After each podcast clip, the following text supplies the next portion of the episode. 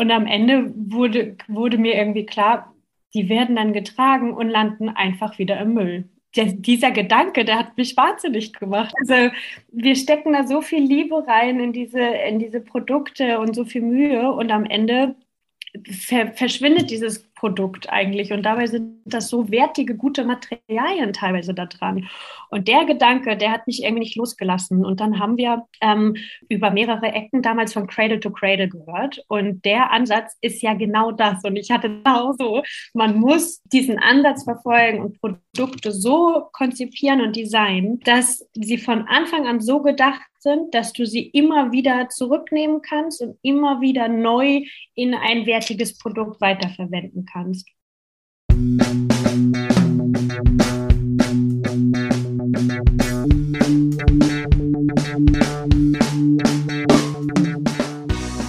Moin und herzlich willkommen zu Fair Fashion Talk, deinem Podcast über faire und nachhaltige Mode. Ich bin Sabine Paulsen, deine Gastgeberin und ich freue mich sehr, dass du bei diesem Podcast gelandet bist. Seit 2021 interviewe ich regelmäßig interessante Persönlichkeiten oder Organisationen aus dem Bereich Fair Fashion bzw. nachhaltige Mode. Es macht mir unheimlich viel Spaß, mein Wissen und meine Erfahrungen über mein Herzensthema mit dir zu teilen. Und vielleicht kann ich auch dich dadurch motivieren und dafür begeistern, diese wichtigen Themen in deinem Alltag mit einzubinden und zu berücksichtigen. Juliane Michel ist Head of Corporate Responsibility bei dem Schuhimporteur Isatresco. Sie konnte sich mit der Tatsache nicht abfinden, dass Schuhe als Wegwerfprodukt gehandelt werden und hat in einem mehrjährigen Projekt einen Cradle-to-Cradle-Schuh bzw. sogar eine kleine Kollektion entwickelt, die als kreislauffähiges Produkt produziert werden. Neben einer sorgfältigen Materialauswahl wurde zusätzlich auch noch ein Rücknahmesystem implementiert, um die Langlebigkeit der Schuhe noch weiter zu verlängern. In dieser Folge geht es diesmal nicht um Textilien, aber um eine genauso wichtige nachhaltige Produktion für Schuhe. Es lohnt sich auf jeden Fall, wenn du dir diese Folge anhörst. Hallo Juliane, herzlich willkommen zu meinem Podcast für Fashion Talk. Schön, dass du da bist. Hallo, liebe Sabine. Danke, dass ich dabei sein kann. Ich freue mich sehr. Ja, ich freue mich auch total, weil das jetzt auch mal ein anderes Produkt tatsächlich mal ist, worüber wir uns heute unterhalten werden. Ähm, mhm. Aber erstmal möchte ich dich äh, bitten, dass du dich einmal vorstellst, wer du so bist und was du so machst. Genau, ich bin ähm, seit sieben, knapp sieben Jahren äh, war ich oder bin ich ähm, die Head of Corporate Responsibility bei der Isatresco GmbH. Und ähm, das werden den, wird den meisten Leuten nicht viel sagen. Mhm. Es ist ähm, ein Importeur. Ähm, das ist in der Schuh- und Textilbranche ja relativ verbreitet. Ähm, ähm, große Marken bestellen bei Importeuren ähm, ja, größere Aufträge und wir sind diejenigen, die das dann mit Produktionspartnern quasi in Asien fertigen. Und die Isatresco ist ein äh, Familienunternehmen ähm, seit ja, über 40 Jahren in Neumünster hier in Norddeutschland und äh, produziert Schuhe. Und ähm, der Name Tresco, das wird allen Leuten, die ein bisschen skandinavisch äh, bewandert sind, ähm, was sagen. Das ist nämlich so das dänische Wort für Holzschuh. Und damit startete der, die Firma damals und hat ähm, ja Holzschuhe aus Dänemark, die waren in den 70ern so der letzte Schrei. Ein paar erinnern sich da vielleicht noch so dran. Ähm, und ähm, genau, das so ist der, die, die, ja, die Begründung dieser Firma und das hat sich weiterentwickelt. Heute sourcen wir viel in Asien, in China und so kam ich auch zu dieser Firma. Ich bin Südostasien-Wissenschaftlerin ursprünglich und wurde angestellt, um die Lieferkette in Asien damals ähm, ja, klar aufzubrechen, klar zu ziehen, Sozialstandards, Umweltstandards äh, umzusetzen. Und der Job hat sich dann über die Jahre weiterentwickelt, ähm, viel auch zur Nachhaltigkeitsstrategie, Kommunikation, Umwelt- und Sozialstandards auch an unseren Firmenstandorten global und ist total divers und spannend geworden. Genau. Und das mhm. durfte ich die letzten Jahre machen. Okay, das hört sich echt spannend an. Und solche Holzklocks habe ich mir tatsächlich auch mal in Dänemark gekauft. Ich wusste nicht, dass die Tresco heißen, aber okay. Das werde ich jetzt, ja. glaube ich, auch gut behalten. Und äh, ja, alles klar, werde ich das nächste Mal Ausschau nachhalten, wenn wir hier in Dänemark sind, auf jeden Fall. Ja, gut. ja, spannend. Ja, dann hast du da ja auch so ein bisschen halt wirklich die, ähm, sag mal, die Nachhaltigkeitswelt auch ähm, so ein bisschen mit aufgebaut, ne? Genau, das ähm, und das ist äh, total spannend zu sehen. Also in den letzten halben Jahr oder Jahr würde ich sagen, ist das ja ganz extrem durch das deutsche Lieferkettengesetz, würde ich jetzt vermuten, aber halt eben natürlich auch durch den medialen Druck ähm, bei ganz, ganz vielen jetzt hochgekommen, hey, was, wo kommen unsere Produkte eigentlich her? Ne? Wie wurde das gestartet? Was, wo kommen die Materialien, die Produkte? Wo ist der Ursprung und wie geht es den Menschen, die damit umgehen? Und was machen wir eigentlich mit der Umwelt dabei? Und ich bin total froh, dass unsere Geschäftsführung damals schon so früh erkannt hat, hey, das ist unser Kapital. Ähm, wir wollen unseren Kunden gute Qualität liefern und dazu gehört halt einfach auch hm, die, die sozialen und Umweltaspekte, die wir dabei haben. Und ähm, Natürlich hatten wir auch einen Kunden, der, also einer unserer Kunden, der sich damals schon dafür interessiert hat, das hat sicherlich auch geholfen, aber dass, dass die Vehemenz, die unsere Geschäftsführung da so früh den, an den Tag gelegt hat, das ähm, erstaunt mich heute im Rückblick sehr, weil, weil ich weiß, wie viele andere bis heute noch nicht davon angefangen haben. Und du wirst, weißt es ja auch, wie viele mhm. große Marken auch bis heute das noch nicht erkannt haben. Und dass dann so ein Familienunternehmen sich da hinsetzt und sagt, hey, wir geben unserer Nachhaltigkeitsmanagerin absolutes Vetorecht ähm, bei allen Auftragsplatzierungen, damit das auch wirklich ernst gemeint ist und nicht einfach nur so ein nett gemeinter Ansatz nach außen ist. Und ähm, ja, das hat mich mhm. einfach total ähm, überzeugt bei der Firma. Ja, ja. glaube ich. Also hört sich auch super interessant an. Also, aber darüber wollen wir eigentlich gar nicht heute reden. Ich wollte das nur einmal kurz mal irgendwie erwähnen. Genau, du hast nämlich ein ganz, ganz besonderes Projekt auch gerade in der Entwicklung. Ähm, darüber wollen wir natürlich heute sprechen und da würde ich mich freuen, wenn du da schon mal ein bisschen was ähm, drüber erzählst. Super gerne. Ähm, ich, mein ganzes Herz brennt für dieses Projekt. Man hört es. Und ich würde gerne den ganzen Tag nur darüber reden. Also von daher vielen Dank für diese Chance. Gerne. Und, ähm, aber es ist eigentlich auch gut, dass wir gerade über die Lieferkette gesprochen haben, weil das ist daraus eigentlich eigentlich entstanden? Ich habe mir, oder ich und mein großes Team, also da gehören so viele dazu, ich will die Lorbeeren überhaupt nicht alleine einheimsen. Wir haben ja so viel in dieser Lieferkette verändert und wir haben so viel an den Chemikalien verändert, die da reingehen in, in einen Schuh, ähm, die in die Entwicklung, in die Sozialstandards. Und am Ende wurde, wurde mir irgendwie klar, die werden dann getragen und landen einfach wieder im Müll. So. Mhm. Und dieses Bild, diese ganze ganze Arbeit. Wir haben so viele, ich meine, unser Designteam, das designt die wunderschönsten Schuhe, wirklich. Da sind, geht so viel Arbeit und Mühe rein und am Ende ist es einfach die Realität, dass in der Textil- und Schuhbranche in Deutschland, in Europa, weltweit einfach der absolute mehr, ähm, ja, also die absolute Mehrheit im, im Müll landet. Also da ist vielleicht nochmal übers Recycling, ähm, was heißt Recycling, also über Secondhand äh, nochmal eine zweite Runde drin, aber am Ende vergammelt das über Jahrtausende ähm, in irgendeinem Landfill oder ähm, wird verbrannt. So, das äh, ist bei uns in Deutschland halt dann meistens der Fall. Ne? Und der, dieser Gedanke, der hat mich wahnsinnig gemacht. Das mhm. konnte ich, also wir stecken da so viel Liebe rein in diese, in diese Produkte und so viel Mühe und am Ende ver verschwindet dieses Produkt eigentlich und dabei sind das so wertige, gute Materialien teilweise da dran. Und der Gedanke, der hat mich irgendwie nicht losgelassen. Und dann haben wir ähm, über mehrere Ecken damals von Cradle to Cradle gehört. Und der Ansatz ist ja genau das. Und ich hatte genau so, man muss diesen Ansatz verfolgen und Produkte so konzipieren und designen, dass sie von Anfang an so gedacht sind, dass du sie immer wieder zurücknehmen kannst und immer wieder neu in ein wertiges Produkt weiterverwenden kannst. Und das ist ein Ansatz, der hört sich ja total easy an, ne? aber ist ja eigentlich nicht, nicht, nicht schwer, aber das, also ne, wenn du eigentlich denkst, so, so sollte man das doch doch einfach machen, hört sich total sinnvoll an, ist doch smart, Materialien einzusparen ähm, und nicht immer wieder neu zu, äh, zu sourcen und zu bezahlen. Lass uns doch einfach die Materialien, die wir schon haben, immer wieder verwenden.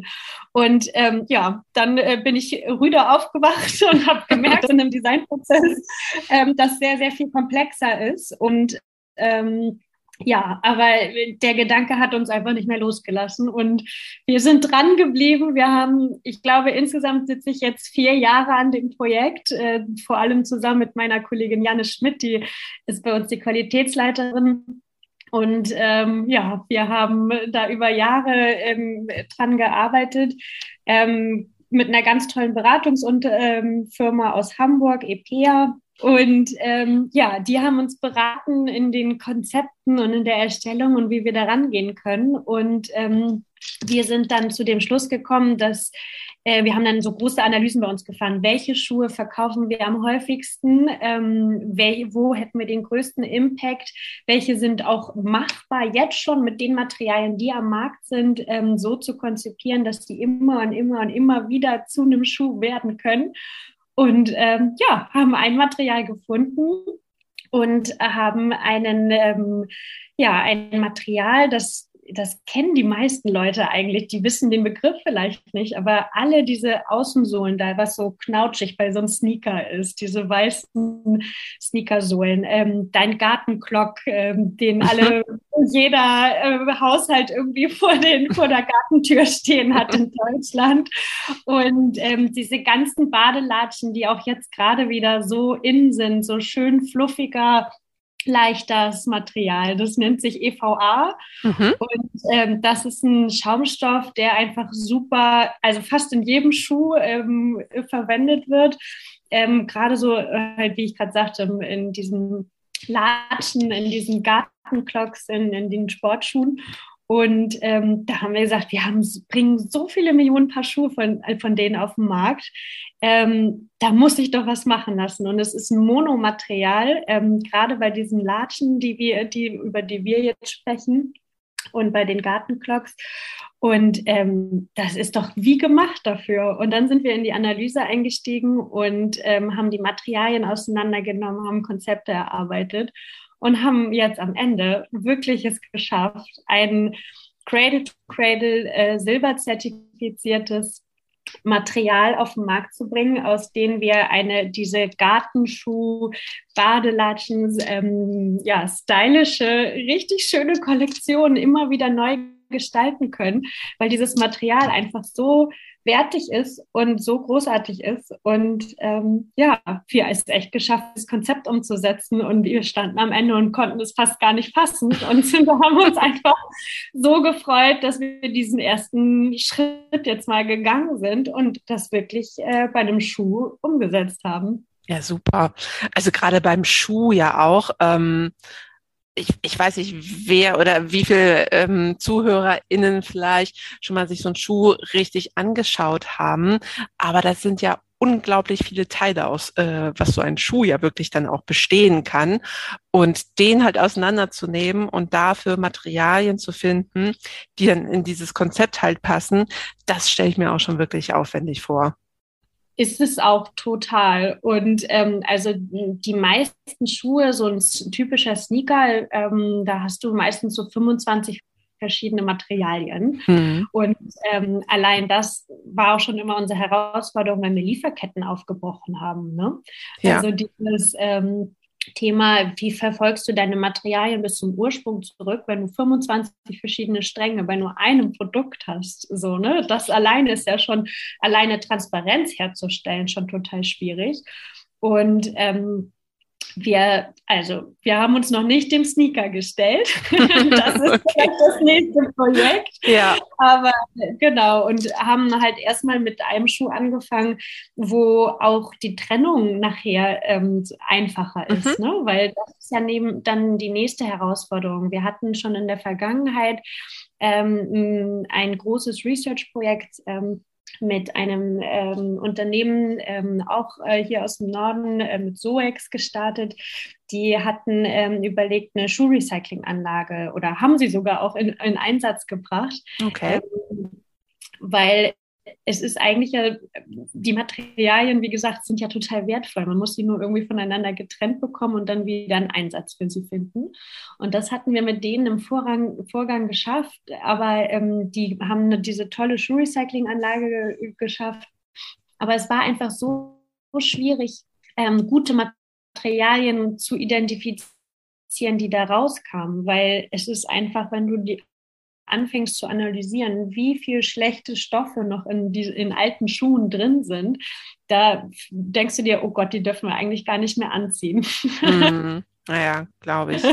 das haben wir gemerkt bei der Analyse. Und deswegen kam mir wieder auf diesen Cradle-to-Cradle-Gedanken, genau, da dann wieder raufzukommen auf den Gedanken, ähm, wir müssen das von Anfang an so designen und so gute Stoffe und Chemikalien da reinstecken, dass es überhaupt kein Problem ist, das immer und wieder, immer wieder neu zu benutzen. Mhm. Und ähm, das haben wir jetzt bei diesem Material geschafft und ähm, genau, haben daraus jetzt eine Kollektion entworfen, ähm, die, und das ist das Schöne daran, auch immer wieder weiterentwickelt werden kann, weil es um diese, ähm, wir haben alle Farben mit zertifiziert, äh, die zu diesem Schaumstoff hinzugegeben werden können. Das heißt, es, und die Formen sind da sowieso ganz frei von, die haben mit der Zertifizierung ja nichts zu tun.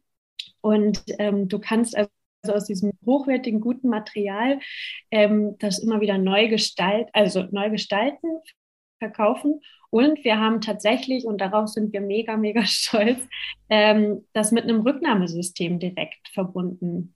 Und. Ihr seid ja echt richtig weit. Ja, und das ist halt irgendwie, das hatte ich dann auch gesehen, dass viele Firmen jetzt anfangen, diesen Cradle-to-Cradle-Gedanken zu leben.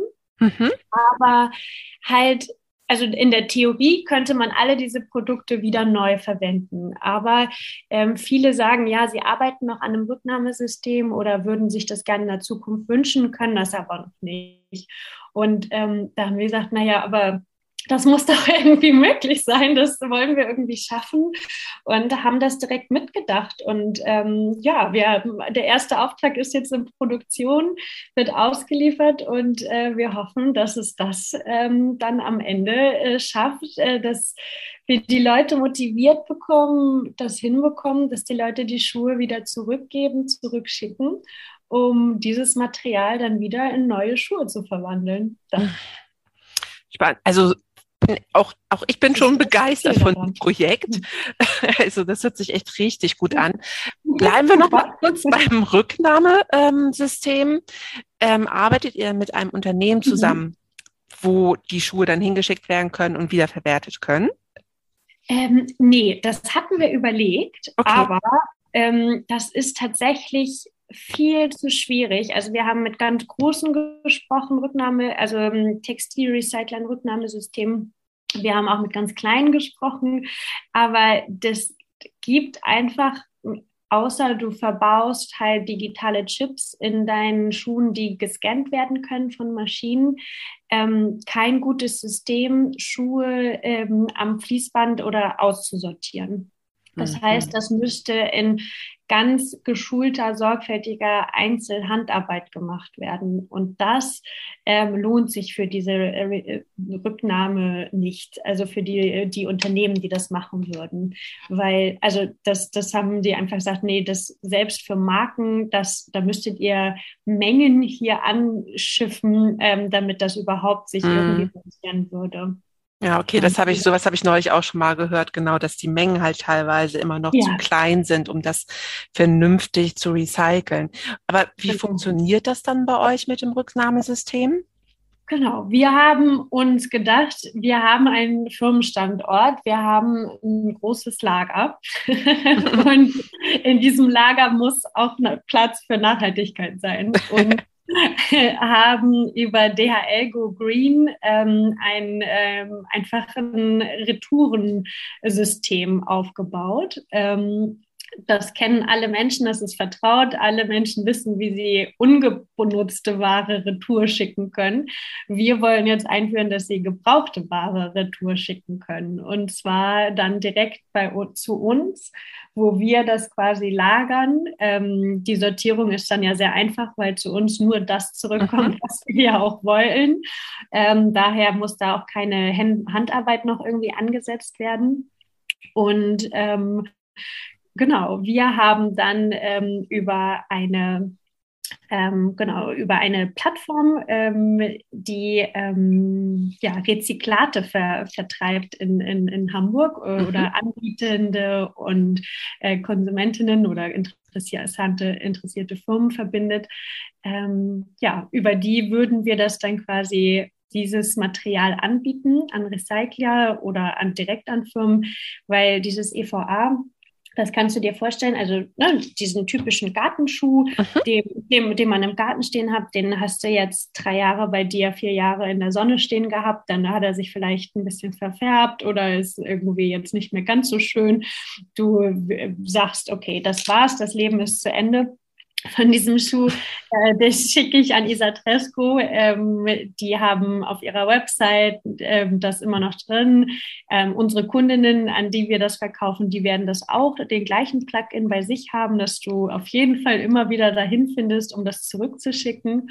Und ähm, der Schuh ist dann quasi ja, also es ist so ein Plastikmaterial quasi und das kann einfach wieder gehäckselt werden, mhm. eingeschmolzen werden und dann mit neuem Farbpulver vermischt oder noch mit ein bisschen neuem Material zusammen wieder ähm, in ein ganz normal in jede Form gegossen werden, die du willst. Und wenn in fünf Jahren eine neue Schuhform in ist oder gebraucht wird, dann kannst du das in das formen. Das ist dann völlig gleich. Also das ist das Konzept. Noch haben wir haben wir noch keine Schuhe. Gott sei Dank. ja, genau. Wir sind ja auch noch nicht mal im Verkauf, aber das ist halt also ein langjähriges Projekt, aber das System steht ähm, und wir hoffen einfach, dass das ganz, ganz viele Leute nutzen werden. Ich glaube, es ist illusorisch zu denken, dass das gleich, dass wir 100 Prozent zurückkommen bekommen, mhm. weil die Menschen sind da halt noch nicht dran gewöhnt, ne? dass, dass man Ware, wenn sie am äh, Schuhe, wenn sie fertig aufgetragen ist, wieder an jemanden zurückschickt. Aber wir hoffen, dass wir da ganz, ganz viele Leute zu motivieren können, das zu machen. Also ich glaube, auch und da ist dann halt auch wichtig wieder das Ding mit der Kommunikation, ne? dass man es halt mhm. wirklich nach außen kommuniziert, dass man immer wieder darauf hinweist, ähm, dass das möglich ist, einfach seinen Schuh zurückzuschicken. Weil ich habe jetzt auch gerade in einer Greenpeace-Umfrage in der letzten, die jetzt im Juli rausgekommen ist, da stand zum Beispiel auch drin, dass der Schuh an sich wirklich ein ganz, ganz großer Wegwerfartikel ist. Und das wäre ja dann wirklich eine tolle Möglichkeit, ähm, genau da nochmal was Vernünftiges draus zu machen. Ja, ist auch so. Ähm, wenn du, also in unseren Gesprächen mit den Recyclingunternehmen, den, ähm, ne, um zu gucken, ob die das für uns zurücknehmen können, haben die uns auch wieder klar gemacht, ähm, Schuhe, äh, die, was bei denen, wenn man halt so einen Altkleider-Container Schuhe reinwirft, die aller, allerwenigsten können die noch in irgendeiner Form benutzen. Mhm. Ne? Also das sind dann nur wirklich teure und noch wirklich hochwertige Schuhe, die nochmal im Secondhand eine Chance haben. Alles andere müssen die genauso verbrennen, wie wenn du es hier in den Restmüll gibst. Und ähm, ich dachte, oh Gott, ich ähm, das kann doch nicht sein. Sie sagt, aber ganz ehrlich, es ist für uns viel zu teuer, diese Entsorgung. Schmeißt eure Schuhe einfach in den Restmüll. Und ich so, mhm. nein. Ja, aber furchtbar. Das, ja, aber das ist die Realität in mhm. Deutschland ja. momentan. Und ähm, wir haben kein besseres System. Und dann ist doch wirklich jetzt der Zeitpunkt, wo eigentlich alle Schuhhersteller ähm, sich überlegen müssten, Achtung, äh, das kann doch nicht sein. Unsere Schuhe werden dann einfach verbrannt hier. Ähm, wir müssen was dafür sorgen, dass diese Schuhe ein anderes Leben, ein neues Leben bekommen. Ja, absolut. Ich meine, bei den Textilien sieht es ja auch nicht viel besser aus. Die Sachen, die im Altkleider oder früher in Altkleidercontainern ja hier in Hamburg ähm, abgeliefert wurden, sozusagen, damit konntest du auch nicht mehr viel anfangen. Deswegen wurden die auch abgeschafft. Also ja. da ist ja ein ähnliches Problem. Aber ja. Juliane, wir gehen jetzt noch mal zurück, noch mal ein bisschen an den Anfang. Du hattest ja immer schon Cradle to Cradle erwähnt. Ähm, da würde ich dich bitten, das Prinzip von Cradle to Cradle noch mal zu erklären, also wie das funktioniert, äh, was man vielleicht da beachten muss, was, ähm, wodurch sich Cradle to Cradle einfach vielleicht auch unterscheidet von anderen Zertifizierungen. Ähm, ja, sehr gerne. Ich hoffe, ich mache das korrekt. Das ist wirklich ein sehr komplexes System, mhm. aber ähm, was man sich am Anfang einmal anschauen kann, ähm, diejenigen, die vielleicht das Label schon mal gesehen haben, das sind ja immer zwei Kreisläufe. Und das eine, das ist sinnbildlich für die zwei Kreisläufe in diesem Cradle-to-Cradle-Prinzip. Der eine ist ein organischer äh, Kreislauf wo man Produkte äh, so designt, dass sie am Ende wieder in die Natur zurückgehen können, ohne irgendwelche schädlichen Stoffe. Und das andere ist ein technischer äh, Kreislauf, wo man ein Produkt so designt, dass dieses Produkt immer wieder auseinandergebaut wird und dann wieder neu in, zu diesem Produkt wird. Ähm, ich glaube, da ist gar keine Wertung drin, welcher Kreislauf besser ist. Ähm, es ist sind einfach zwei unterschiedliche. Und für uns ähm, in der Schuh- und Textilindustrie äh, würde ich denken, ist eigentlich immer der technische Kreislauf das, äh, das Korrekte, ähm, weil wir ja auch langlebige Materialien brauchen, die nicht nur einmal benutzt werden, sondern wir wollen ja, dass die auch erstmal an sich sehr langlebig sind. Und dieses ähm, Denkprinzip, ähm, ja, ich würde sagen, fast ist eine Philosophie, die sie damals mit diesem ähm, Prinzip aufgebaut haben. Ähm, das kannst du auf Gebäude beziehen, auf, ich habe das erste Mal davon gehört, als ich bei Teppichen einen Vortrag mhm. gehört habe, okay. äh, von einem Parkett- und Teppichhersteller, der das ganz toll schon umgesetzt hatte.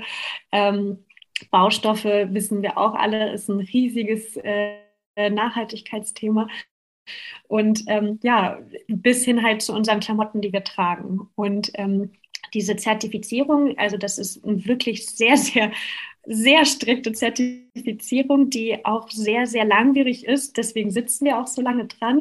Ähm, also ich, der Zertifizierungsprozess hat jetzt nicht vier Jahre gedauert, aber der Findungsprojektprozess ähm, und die also Zertifizierung, da saßen wir schon zwei Jahre dran. Das würde mhm. ich schon mhm. sagen. Und ähm, das ist jetzt auch nicht so, also das ist wirklich, ich habe schon viele Zertifizierungen in meinem Leben durchgemacht, von, von GOTS über FSC, über äh, GRS. Also all, ich bin mit Zertifizierungen ähm, vertraut. Aber das war wirklich ein neuer Ansatz, der also sich zum einen ganz strikt auch die Lieferkette anguckt mit Sozialstandards, Umweltstandards, ähm, Wasser-Usage, ähm, also Verbrauch, ähm, Energieverbrauch, CO2-Emissionen ähm, berechnet, ähm, sich zumindest das reduzieren lässt und dann kompensieren lässt. Also ja, allein schon der Lieferkettenpart ist sehr, sehr weit für diese Zertifizierung. Und dann natürlich am Produkt diese Tiefe in der Analyse aller Chemikalien, die da einhergehen und dann halt eben auch sich nicht zufrieden geben mit, okay, da ist eine Chemikalie, die ist nicht gut, sondern okay, die musst du ersetzen. Wie finden wir eine Alternative dafür? Ähm, das ist wirklich etwas, was ja weit über alles hinausgeht, was ich bisher hatte, ähm, was uns aber dann auch so davon überzeugt hat. Ne? Ähm, und dann der letzte Schritt natürlich dann auch, was die halt immer mitdenken, okay, super, wir haben die Lieferkette schick, wir haben das Produkt schick. Jetzt erzählt uns mal, wie habt ihr vor, diese Produkte wieder zu euch zu holen, einen Kreislauf zu erstellen und ein ewiges Leben für dieses Material sicherzustellen. Und ähm, auch das ähm, hat ähm, die EPA in Hamburg, also die Beratungsfirma, die das mit uns gemacht hat, dann durchgespielt, uns äh, Ideen gegeben, äh, mit uns Konzepte erarbeitet. Und ähm, ja, da haben, sind wir dann am Ende auf unsere Idee gekommen. Wir haben das dann eingereicht, alle, alle Daten, alles, was wir hatten, und äh, ja, haben es da am Ende zu bekommen. Und ähm, ja, sind da sehr, sehr stolz drauf, das geschafft zu haben und ganz ehrlich hoffen halt einfach, dass das auch echt einen krassen Impuls geben kann, dass wenn andere Firmen jetzt sehen, hä, wirklich so ein, so ein kleines Familienunternehmen kann das, ähm, da müssen wir jetzt auch ran und sich damit auseinandersetzen und mit ihren Fabriken das starten. Und was ich auch besonders schön finde, ich glaube, da wirst du mir auch beipflichten, ähm, ich mag halt Zertifizierungen, die auch fabrikgebunden sind, dass man sich auch einem Fabrikpartner ähm, verpflichtet, ähm, dass man das nicht einfach mit allen machen könnte, sondern dass man sich dafür jemanden entschieden hat, das zusammen zu machen. Und das fand ich auch richtig, richtig schön. Ja, ist, glaube ich, auch ein, bei so einem komplexen Projekt auch super wichtig, dass du einen Partner hast, der mhm. genauso denkt ähm, wie du oder dessen Werte halt auch dementsprechend so sind, weil ich glaube, wenn man dann nur etwas vorgibt und sagt, ja, ihr müsst das jetzt so und so machen, weiß man ja, mh, hm, wird das immer äh, oder wird es eher widerwillig gemacht, wenn aber das Verständnis einfach dafür da ist, dann kommt vielleicht nochmal was on top und dann wird mhm. selber mitgemacht und äh, das macht halt dann, glaube ich, auch Spaß, den Austausch dazu haben. Total, total, ganz genau. Und ähm, ich ähm, wir hatten dann schon auch kritische Stimmen, die uns gefragt haben, hey, ähm, so ein tolles Projekt und ihr macht es mit einer Fabrik in China. Ähm, und da muss ich einfach sagen, diese Kritik, also die ist von der Distanzperspektive äh, natürlich relevant, aber also einfach von, von den Logistikwegen aber überhaupt nicht, was äh, das Fabrik-Mindset angeht. Also die Leute in China in der Schulindustrie sind so weit. Die sind so weit mhm. voraus. Die machen, die sind einfach so smart dabei, sich zu überlegen, hey, wir sehen diese Trends, wir sehen den Bedarf und sind so krass in der Entwicklung von, von innovativen, nachhaltigen Materialien. Und unsere Fabrikpartnerin, die wir haben, mit der arbeite ich schon seit ich äh, bei der Firma angefangen habe, also sieben Jahre. Sie arbeitet schon viel länger mit der Firma. Die hat so viel Ahnung, die hat so viel Know-how, die hat so viel investiert mit uns auch im CR-Bereich in ihre Fabrik. Und mit ihr dieses äh, Projekt umzusetzen, war einfach richtig, richtig cool. Ja, das glaube ich. Das hört sich echt total spannend an. Also ich freue mich schon darauf, eure Kollektion dann zu sehen, wenn die dann endlich rauskommt. Ähm, wahrscheinlich erst nächstes Jahr, ne? Schätze ich mal. Ähm, ja, genau. Also wir haben jetzt ähm, äh, genau, wir haben jetzt Kundinnen, äh, die das gekauft haben und nächstes Frühjahr ja halt so für mhm. äh, Badekollektion, eine Gartenkollektion mit, äh, mit rausbringen werden. Und ähm, genau, dafür sind wir ganz gespannt ja, drauf, cool. Ähm, das rauszubringen. Und ähm, genau, also wir haben auf unserer Seite also auf unserer Webseite Fette ähm, veröffentlichen wir jetzt bald schon die ganzen Infos dazu und die News dazu. Wir wollen ja, dass dieses Thema rausgeht in die Welt. Und ähm, wer mag, kann sich da gern schon mal ähm, drüber informieren. Und wir sind auch immer total froh, uns darüber auszutauschen. Also das ist total schön, wir teilen die Infos gern mit allen Firmen und Leuten. Ähm, aber ja, ich bin dann natürlich auch ganz aufgeregt, wenn es endlich auch in den Läden ist und ja, na äh, klar. Äh, das dann startet. Ja, und das Feedback dann zu bekommen und so, ne? Also ja, stelle ich mir auch super spannend vor. Ähm, sag mal, Julian, was ist für dich sonst eigentlich oder wie definierst du ein generell ein kreislauffähiges Produkt? Worauf würdest du da achten oder was wäre dir wichtig bei so einem Produkt?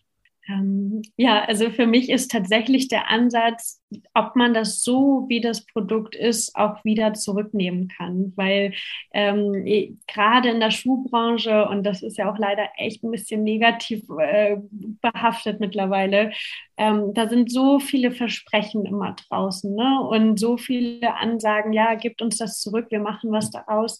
Ähm, das ist, und wenn es dann halt so ein Mini-Teil daraus ist, der zurückgewonnen wird, das ist ja an sich auch schon mal besser, als das komplett zu verbrennen.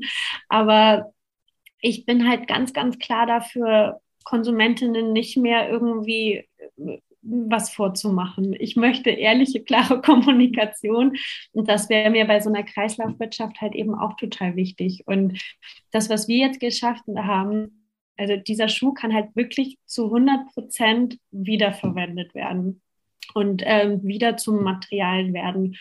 Und nachdem ich das jetzt geschafft habe, muss ich dir ganz klar sagen, ist mein Ansatz jetzt oder mein Anspruch an ein kreislauffähiges Produkt, dass das, das 100, du gibst diese, diesen Schuh, dieses Produkt in den zurück und der wird genauso zu 100 Prozent weiterverwendet. Und zwar nicht, was natürlich auch schon mal ein Ansatz ist, zu einem minderwertigen Pro Produkt, was zumindest noch einen Lebenszyklus mehr hat, das ist ja schon immer noch mal besser als mhm. null. Das, das, kann ich Absolut. auch so stehen lassen. Völlig richtig, wenn man das aber auch so ehrlich kommuniziert.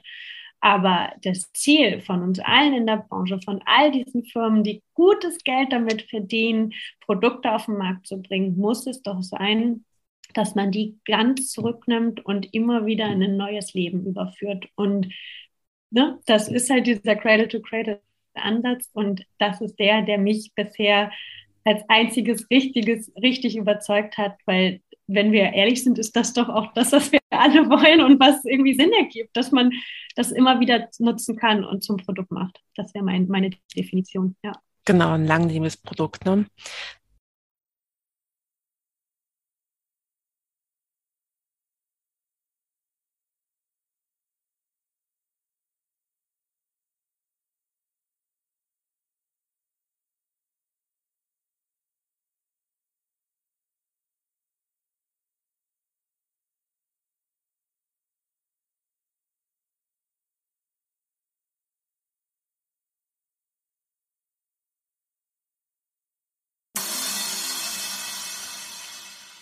Kennst du schon Yesango, The New Fair? Das ist unser Online-Shop für nachhaltige Produkte. Mit Yesango möchten wir nachhaltigen Brands eine weitere Plattform bieten, ihre Geschichte zu erzählen und dir wertvolle nachhaltige Produkte vorzustellen. Du findest neben Fair Fashion, nachhaltigen Schmuck, Schuhe, auch innovative und kreative Home- und Lifestyle-Artikel. Wir legen sehr viel Wert auf Transparenz und daher ist es uns wichtig, dir die Marken und deren Produkte mit interessanten Informationen vorzustellen und dich somit bei deinem bewussten Konsum zu unterstützen. Das ein oder andere Brand hast du vielleicht auch schon einmal in einem Interview in meinem Podcast gehört. Schau doch einfach mal vorbei. Vielleicht findest du bei Yesango dein neues Lieblingsbrand. Den Link findest du in den Show Notes. Juliane, ich würde ja auch ganz gerne beim Thema Schuh nochmal das ähm, Problem der Mikroplastik aufgreifen. Wahrscheinlich mhm. kann man das natürlich ja auch gut durch ähm, sag mal, die Cradle-to-Cradle-Entwicklung ähm, vielleicht nicht hundertprozentig beseitigen, aber wahrscheinlich sehr viel schon reduzieren, oder? Wie sieht das damit aus?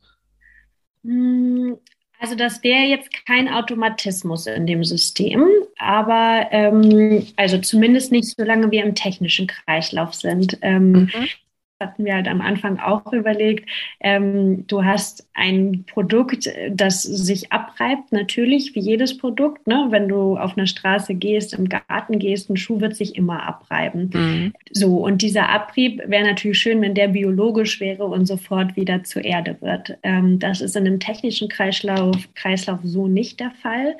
Ähm, was wir aber, woran wir gearbeitet haben und was ganz klar geht, ist, Abrieb zu verringern.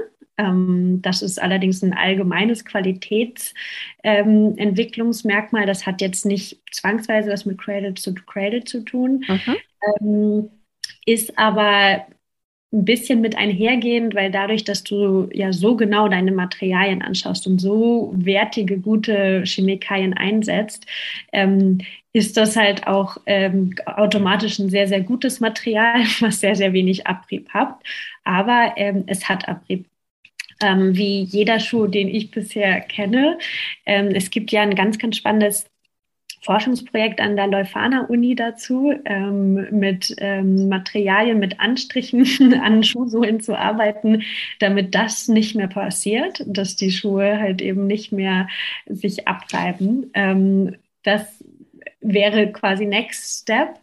Ähm, was wir halt aber eben geschaffen haben, und das ist dann der Cradle-to-Cradle-Ansatz, ist, wenn dieser Abrieb passiert und ähm, bei einem Cradle-to-Cradle-Produkt, keine dieser Chemikalien ist in irgendeinem Ansatz oder dieser Materialien, dieses Mikroplastiks oder dieser, was auch immer an dem Schuh ist, ist ähm, harmful to the environment. Also das kann, dann könntest du nicht Cradle to Cradle zertifiziert sein. Mhm. Ähm, und die Sicherheit ist natürlich etwas, was, was wir sehr gut finden. Hm. Also kann man eigentlich davon sprechen, dass es ein umweltfreundlicher Schuh auf jeden Fall schon mal ist, auf dem man aufbauen kann dann auch. Mal sagen, ähm, dass dieses ganze ähm, Kreislaufsystem, das ist natürlich äh, fabelhaft und das äh, ja, lässt die Funken sprühen, aber das allererste, was an diesem Produkt einfach schon mal großartig ist, ist, was das für ein unglaublich gesundes, gutes Grundmaterial da eingesetzt wird. Und ähm, die Leute denken, ah, ist das ein Rezyklat, also ein recyceltes Material? Das ist es am Anfang nicht. Das mhm. ist neues Material, was wir entwickelt haben. Mhm. Ähm, so, und das Ziel ist natürlich, dass wir dieses wertige, gute Material in ein paar Jahren wieder nutzen können, wenn genügend zurückgekommen wurde, gebracht wurde, um das dann wieder einzusetzen. Aber momentan ist das Virgin Fresh äh, Material das so hochwertig und so gut ist, dass es der Umwelt überhaupt nichts ausmacht in der mhm. Weder in der Produktion noch dann beim Nutzen. Ja, klingt auf jeden Fall schon mal nach einem guten Plan und nach einem guten Ansatz. Ähm, mhm das ähm, auf jeden Fall weiterzuentwickeln. Ähm, jetzt hätte ich noch mal so, ja, so ein, zwei persönliche Fragen an dich, Juliane. Ähm, was bedeutet denn generell für dich auch nachhaltiger Konsum, nachhaltiges Konsumverhalten? Wo hast du dich vielleicht auch so in den letzten Jahren, also ich merke es bei mir ja auch selber, vielleicht mhm. ähm, umorientiert, anders entschieden oder ähm, ja, also bei mir hat sich auf jeden Fall einiges getan in den letzten Jahren Richtung Konsum. Das glaube ich dir sofort. Und ähm, also ich habe ja den Großteil ähm, meiner Arbeit bei Isatresco äh, tatsächlich in Asien, in den Fabriken äh, verbracht. Ähm, ich äh, bin von äh, durch ganz Asien, durch alle Fabriken, ähm, von Textilien über Schuhe, über Dekoartikel und ich meine, wenn man das einmal vor Ort gesehen hat, was da ein Sozialstandard auch ausmacht oder eben nicht ausmacht, mhm. ähm, ich könnte heute keine, keine Mode mehr konsumieren, ähm, von der ich nicht glaubhaft weiß, wo sie produziert und wie sie produziert. Und ähm, bei anderen Sachen habe ich angefangen, komplett drauf zu verzichten. Ich würde mir heute, ähm, ja, ich sage jetzt nicht, was ich mir nicht mehr kaufen würde, aber ich habe viele Sachen ähm, angefangen, ähm, nicht mehr zu konsumieren und äh, ganz wegzulassen. Ich liebe aber Mode, ich liebe Fashion, ähm, ich, das gehört zu mir und meiner Persönlichkeit. Aber ich ähm, ja, bin sehr, sehr, sehr, sehr kritisch in der Auswahl geworden und ich muss leider sagen, was viele Labels ähm, ja, versprechen, ähm, habe ich in der Realität sehr, sehr anders gesehen, äh, vor allen Dingen was Sozialstandards angeht. Und ähm, bin da sehr, sehr kritisch geworden, wem und was ich da vertraue. Und ähm, ja, das tut mir immer ein bisschen leid, wenn ich das sage, weil dann sagen alle immer, oh, wirklich krass, dann sag doch mal, worauf kann man sich verlassen? Und dann wird die Auswahl schon sehr, sehr dünn. Und das ist einfach echt eine Schwierigkeit am Textil- und Fashionmarkt, finde ich, momentan da noch richtig coole, aussagekräftige Labels zu mhm. finden, die sowohl soziale als auch Umweltstandards so abdecken, dass man sich da richtig gut äh, fühlen kann, wenn man da ein ähm, Fashionstück konsumiert. Ja, man muss halt schon recht viel recherchieren, gerade so bei den kleinen Brands, ne, und sich bisschen mhm.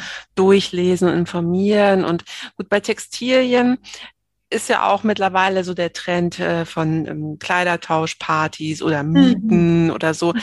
Bei Schuhen, finde ich, hat man ja, glaube ich, immer noch so ein bisschen so eine Hemmschwelle, dass man halt gebrauchte mhm. Schuhe, also sei es jetzt ein Secondhand oder ja. beim Kleidertausch, vielleicht hat man da nicht ganz so eine große äh, Schmerzgrenze, ähm, weil das ist dann vielleicht der Schuh von der besten Freundin. Klar, den trägt man mhm. irgendwie weiter am Secondhand-Laden, weiß man nicht, wo der jetzt herkam. Ähm, das ist, glaub, hat sich, glaube ich, noch nicht so ganz so durchgesetzt. Oder wie siehst du das? Nee, bin ich ganz bei dir. Ähm, also Secondhand-Kleider würde ich immer kaufen, bei Schuhen ähm, schwierig. Ich, äh, sehe ich auch so. Ähm, und ähm, ja, das ist auch einfach dann bei den Labels auch bisher relativ schwierig, worauf man sich da verlassen kann.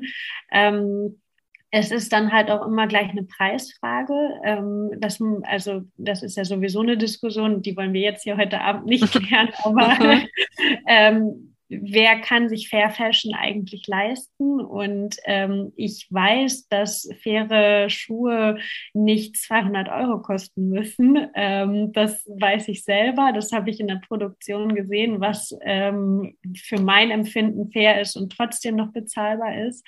Aber ähm, das ist halt, natürlich macht man sich mit äh, Schuhen aus Portugal, ähm, ist die Auswahl der, der Schädigungen für Umwelt und Mensch schon sehr viel geringer aber auch das ist ja keine Garantie an sich, dass da alles super läuft. So, ne? Und ähm, ja, das immer weiter zu hinterfragen, ist schon eine ganz schöne äh, Sisyphus-Arbeit.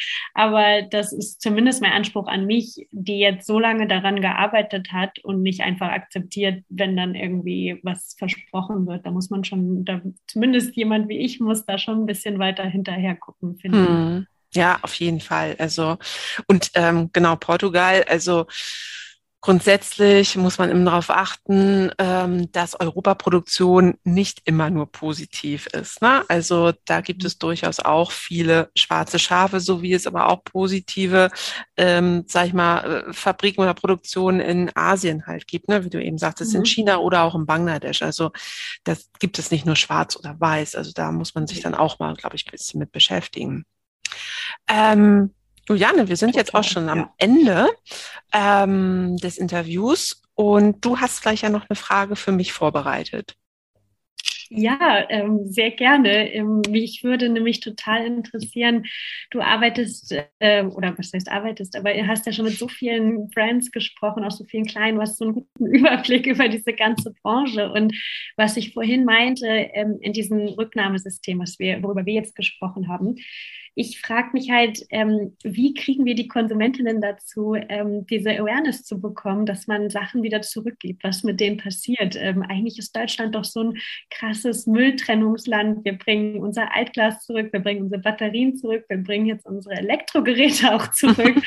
Ähm, wie, was denkst du, wie kriegen wir das hin, dass Menschen das auch mit Textilien und Schuhen machen, ähm, wenn wir es ihnen anbieten, dass sie es machen können? Mhm. Also genau, hatte ich ja vorhin schon kurz erwähnt.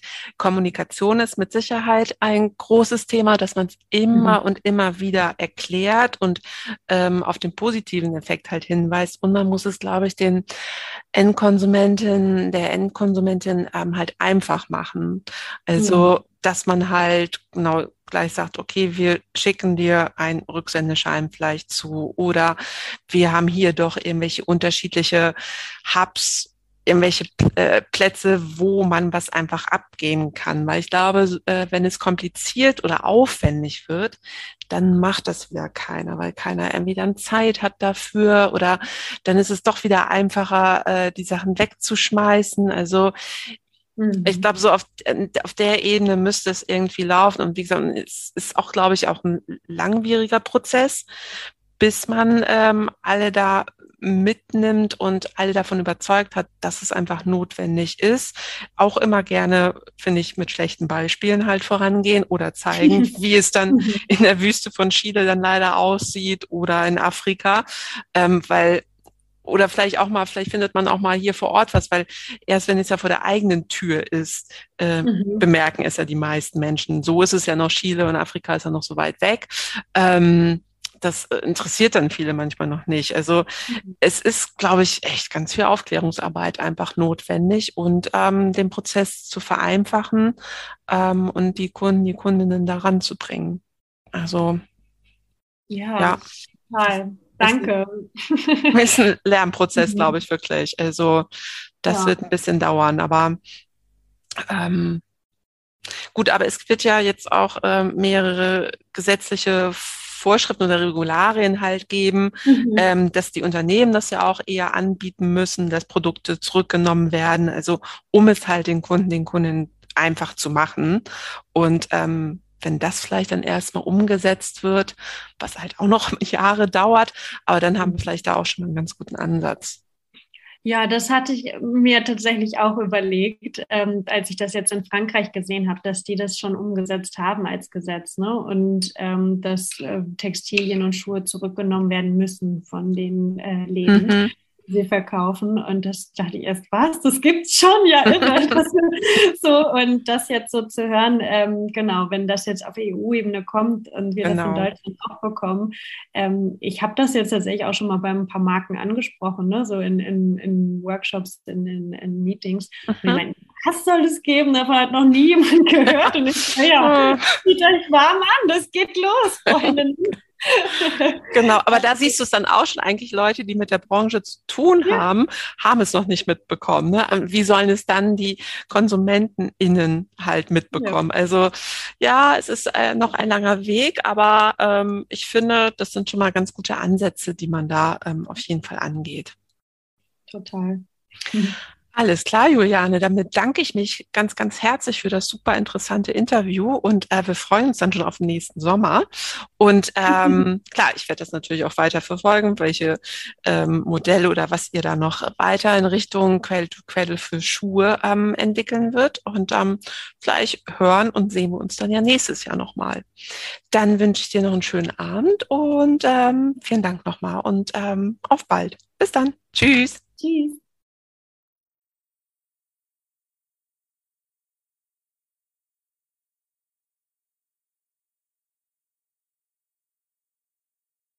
Das war Fair Fashion Talk, der Podcast rund um das Thema nachhaltige Mode. In dieser Folge habe ich nicht nur einmal erwähnt, dass ich das Projekt wirklich spannend finde und das meinte ich auch so. Schuhe sind ein wirklich komplexes Produkt, umso wichtiger ist es, die ersten kreislauffähigen Schritte dafür zu entwickeln und umzusetzen. Wenn dir diese Folge gefallen und dich inspiriert hat, dann freue ich mich, wenn du Fair Fashion Talk abonnierst, eine Bewertung hinterlässt und ihn in deinem Netzwerk teilst. Weitere Informationen findest du in den Show Notes und auf www.fairfashiontalk.de. Gerne kannst du mir auch deine Fragen und Anregungen zusenden. Ich freue mich über jede Art von Feedback und auf jeden Fall freue ich mich, wenn du bei der nächsten Folge wieder dabei bist.